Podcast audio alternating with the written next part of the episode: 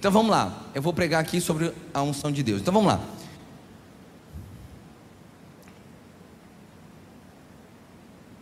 Feche os seus olhos por um instante que eu quero orar com você.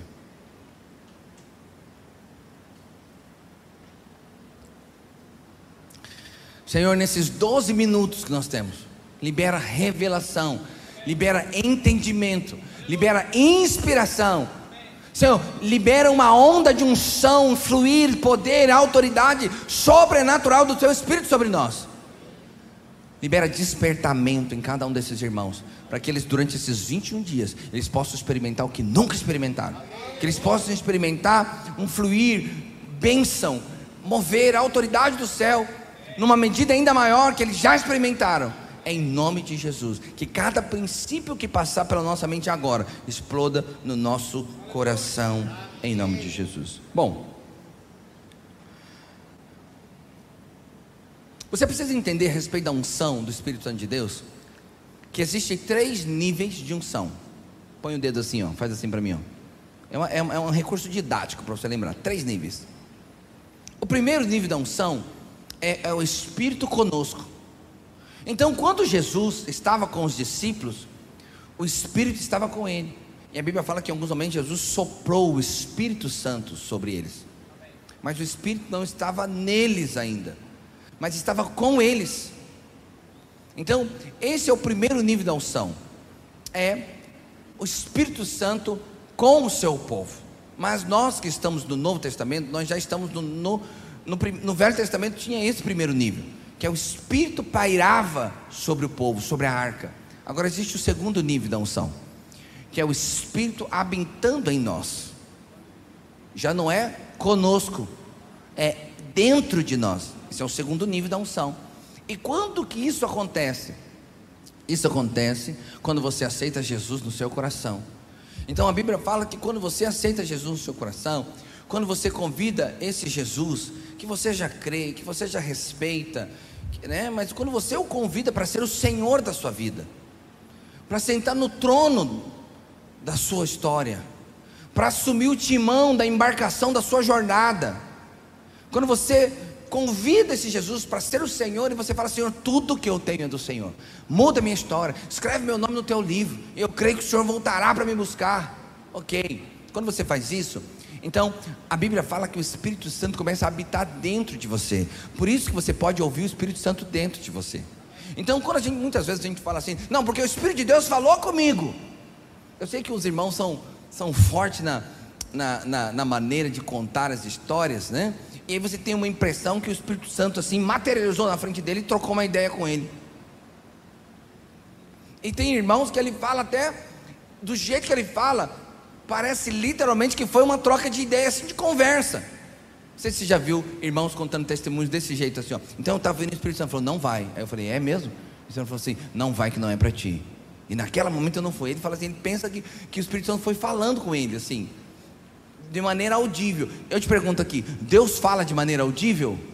Sim, Deus fala. A Bíblia fala que quando Jesus foi batizado, o céu abriu e Deus falou: Este é meu filho amado, em quem me comprazo. Não foi com essa voz, mas ele falou. E todo mundo que estava lá ouviu. Quando Deus falou com Samuel, falou: Samuel, Samuel. Samuel foi lá no quarto do sacerdote, achou que era o sacerdote, estava falando com ele. Era Deus que estava falando. Então Deus fala. No entanto, quando nós falamos que Deus falou conosco, é dentro de nós. Geralmente é dentro de nós, na maioria das vezes. Então, quando você fala assim, e Deus falou, não vai, não é para você.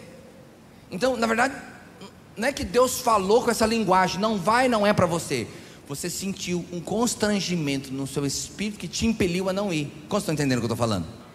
Sim ou não? Ok, esse é o segundo nível. Por quê? Porque como o Espírito habita em você, está dentro de você, ele fala com você, é, criando sensações. Então, quando você tem paz para ir numa direção, você fala: não, o Espírito está me apoiando. Quando você tem, é, quando você tem você quer fazer, mas você sente que dentro de você há uma, algo te prendendo. Como se o Espírito Santo estivesse te retendo, estivesse te restringindo a fazer alguma coisa. Quando isso acontece, você fala assim: Deus falou que não era para eu ir. Como estão entendendo? Então, esse é o segundo nível da unção. Mas tem um terceiro nível da unção, e é esse nível que nós vamos ministrar esses dias. É é o nível de Atos 1:8, que não é o Espírito conosco, não é somente o Espírito em nós, mas é o Espírito Santo sobre nós. Esse é um outro nível. Há momentos que a Bíblia menciona o Espírito, né, é, é, que habita em nós, como, é, com a expressão do Espírito sobre vós. Eu estou explicando só para que você tenha bastante precisão na expressão. Então, há alguns outros textos que, que fala do Espírito sobre vós, mas se referindo ao Espírito Santo residente que está dentro de você, tá bom? Mas só para facilitar para a gente agora, para você ter uma didática, eu vou fazer uma separação mais clara. Então, o Espírito de Deus conosco, o Espírito de Deus residente em nós, e agora esse outro nível, que é o Espírito sobre nós, porque fica evidente na palavra de Deus que tem esse terceiro nível. Só que linguisticamente há um outro texto que diz que o sobre nós também é o que habita. É claro, é o mesmo Espírito. Mas para que haja uma didática melhor, eu vou, eu vou te mostrar esse terceiro nível como a visitação do enchimento do Espírito, que é o sobre nós. E quando que você tem esse texto aqui mais claro? Atos 1:8 diz assim, ó: "Mas recebereis poder ao descer sobre vós o Espírito Santo e sereis minhas testemunhas tanto em Jerusalém como em toda a Judéia". Então presta atenção, o poder desceu sobre eles. E eles foram cheios do Espírito Santo. Houve um vento impetuoso, línguas repartidas como de fogo, tocaram os discípulos, e isso é conhecido como a experiência de Pentecoste. E hoje, a expressão que diz assim, é uma igreja pentecostal, que alguns crentes nem querem se associar a essa expressão, porque ele se, né, acaba se achando, ele acha que ele é melhor do que o pentecostalismo, mas não é. O pentecostalismo está em nós, nós somos uma igreja pentecostal. Você consegue, você consegue dizer isso aí? Fala, eu faço parte. Aí, viu? Não consegue. Fala, eu faço parte de uma igreja pentecostal. Fala, eu sou pentecostal. Porque os apóstolos eram pentecostais. Diga, eu sou parte de uma igreja apostólica. Diga, se os apóstolos são pentecostais, eu também sou pentecostal. Pode aplaudir, fica bonito no vídeo. Pode aplaudir.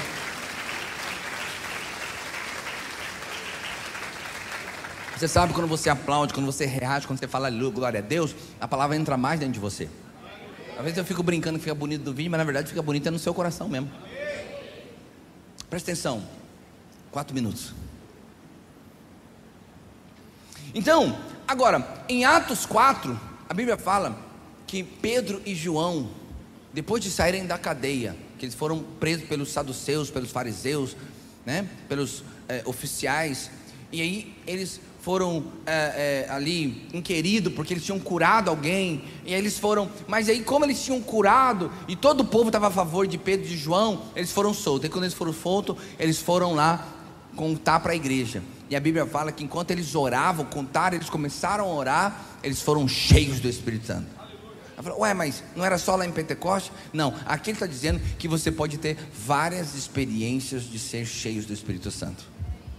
Várias experiências do enchimento do Espírito Santo. Então preste atenção. Não era só lá em Pentecoste, não foi isso lá na igreja de Atos. Na história bíblica, o enchimento do Espírito aconteceu várias vezes. E você também não vai ser cheio de Espírito só lá na experiência do Espírito Santo no encontro com Deus de três dias. Você vai ter muitas experiências de ser cheio do Espírito Santo. Muitas. E cada experiência vai ter um colorido diferente. E deixa eu te dizer, e eu vou falar só a primeira. Eu ia falar seis catalisadores, ou seis ativadores e multiplicadores da unção de Deus na sua vida. Mas eu ainda vou falar. Não vou falar agora, mas outra hora eu vou falar. Na hora que eu tiver um espaço, esses 21 dias, uma hora eu vou ter um espaço. E aí eu vou falar isso aqui para você. Então preste atenção. Qual que é o primeiro multiplicador da unção de Deus? O primeiro é ter fome. É ter fome. Você precisa ter fome de Deus. Pastor, mas eu quero ter uma experiência com o sobrenatural. A pergunta: você tem fome? Você tem fome dessa experiência? Você tem fome desse poder? Você tem fome desse sobrenatural? Não, pastor, mas eu, eu, eu, eu, não, eu não, acho que eu não quero esse poder, não. Mas você está perdendo, porque esse poder foi para você. A Bíblia falou que os sinais iriam acompanhar os que creem. O sinal é para nós. A autoridade é para nós, a unção de Deus é para nós. É para você ser um crente cheio de espírito, para você é, para você ir lá exercer a sua profissão cheio de espírito, para você viver o seu casamento cheio de espírito. Tem unção de, presta atenção, tem unção de Deus para viver um casamento feliz. Tem unção de Deus para ter uma carreira abençoada. Tem unção de Deus para viver uma vida próspera. Tem uma unção de Deus para criar filhos de maneira abençoada. Tudo isso tem a ver com a unção de Deus. Porque a Bíblia fala que o Espírito Santo nos ensina a respeito de todas as coisas. A unção de Deus nos ensina. Então preste atenção. Mas você só vai ter isso se você for alguém que tem fome fome. A Bíblia fala que Cornélio, Cornélio foi a, a primícia dos gentios.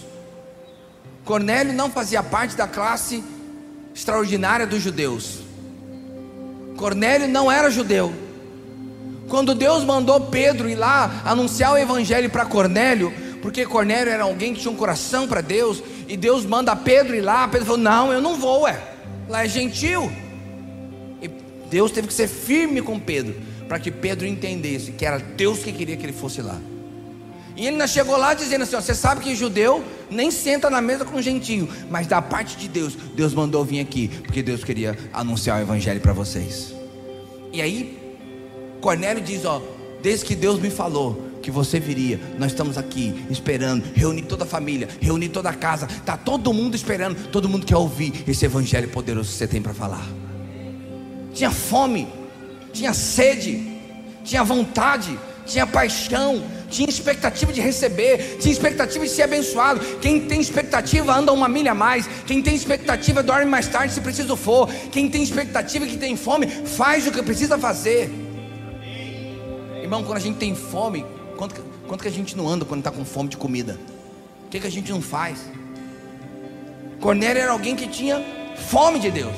E a Bíblia diz: que quando Pedro estava falando, enquanto ele anunciava o Evangelho, o Espírito Santo veio e eles foram cheios do Espírito Santo. Eles não tinham quase nenhuma experiência com Deus, só tiveram aquela experiência lá de Pedro chegou. Enquanto Pedro anunciava o Evangelho, eles foram tomados do Espírito Santo, eles foram cheios do Espírito Santo, eles foram cheios da unção. Presta atenção: qual é o elemento precioso que tem aí? Fome. Se você tem fome, você vem aqui os 21 dias. Pastor, Deus sabe que eu não posso ir os 21. Então venha todos que você pode. Venha. Ah, mas não, eu não vou ficar dando exemplo para você. Você é que sabe o quanto que você tem fome. Não quero te constranger, não quero te manipular, não quero, não quero te pressionar, nada. Agora você sabe o quanto que você tem fome. Você sabe o quanto que você quer de Deus. Você sabe o quanto que Deus pode mudar a sua história, mudar os seus filhos, mudar a sua vida financeira, mudar o seu casamento. Você é que sabe. E se você tiver fome, Deus tem mais para você. Eu tenho fome, eu vou expressar minha fome nesses dias, lendo a palavra de Deus, orando, vindo aqui. Então amanhã, quantos vão estar aqui comigo amanhã? Que podem estar aqui comigo amanhã? Ok, não são todos, mas muitos podem estar aqui amanhã. Eu vou estar aqui amanhã. Todo dia vai ter culto e vai ter vida para você. Pastor, só falou que ia ministrar sobre a unção de Deus. Então, só que eu, eu não falei toda a verdade para você. Eu falei que eu ia ministrar ah, no domingo, nós vamos estar, mudamos de ideia, vamos estar 21 dias sobre a unção de Deus. Você quer receber? Você vem aqui e participa e vai ser benção. Amém? Fique de pé onde vocês.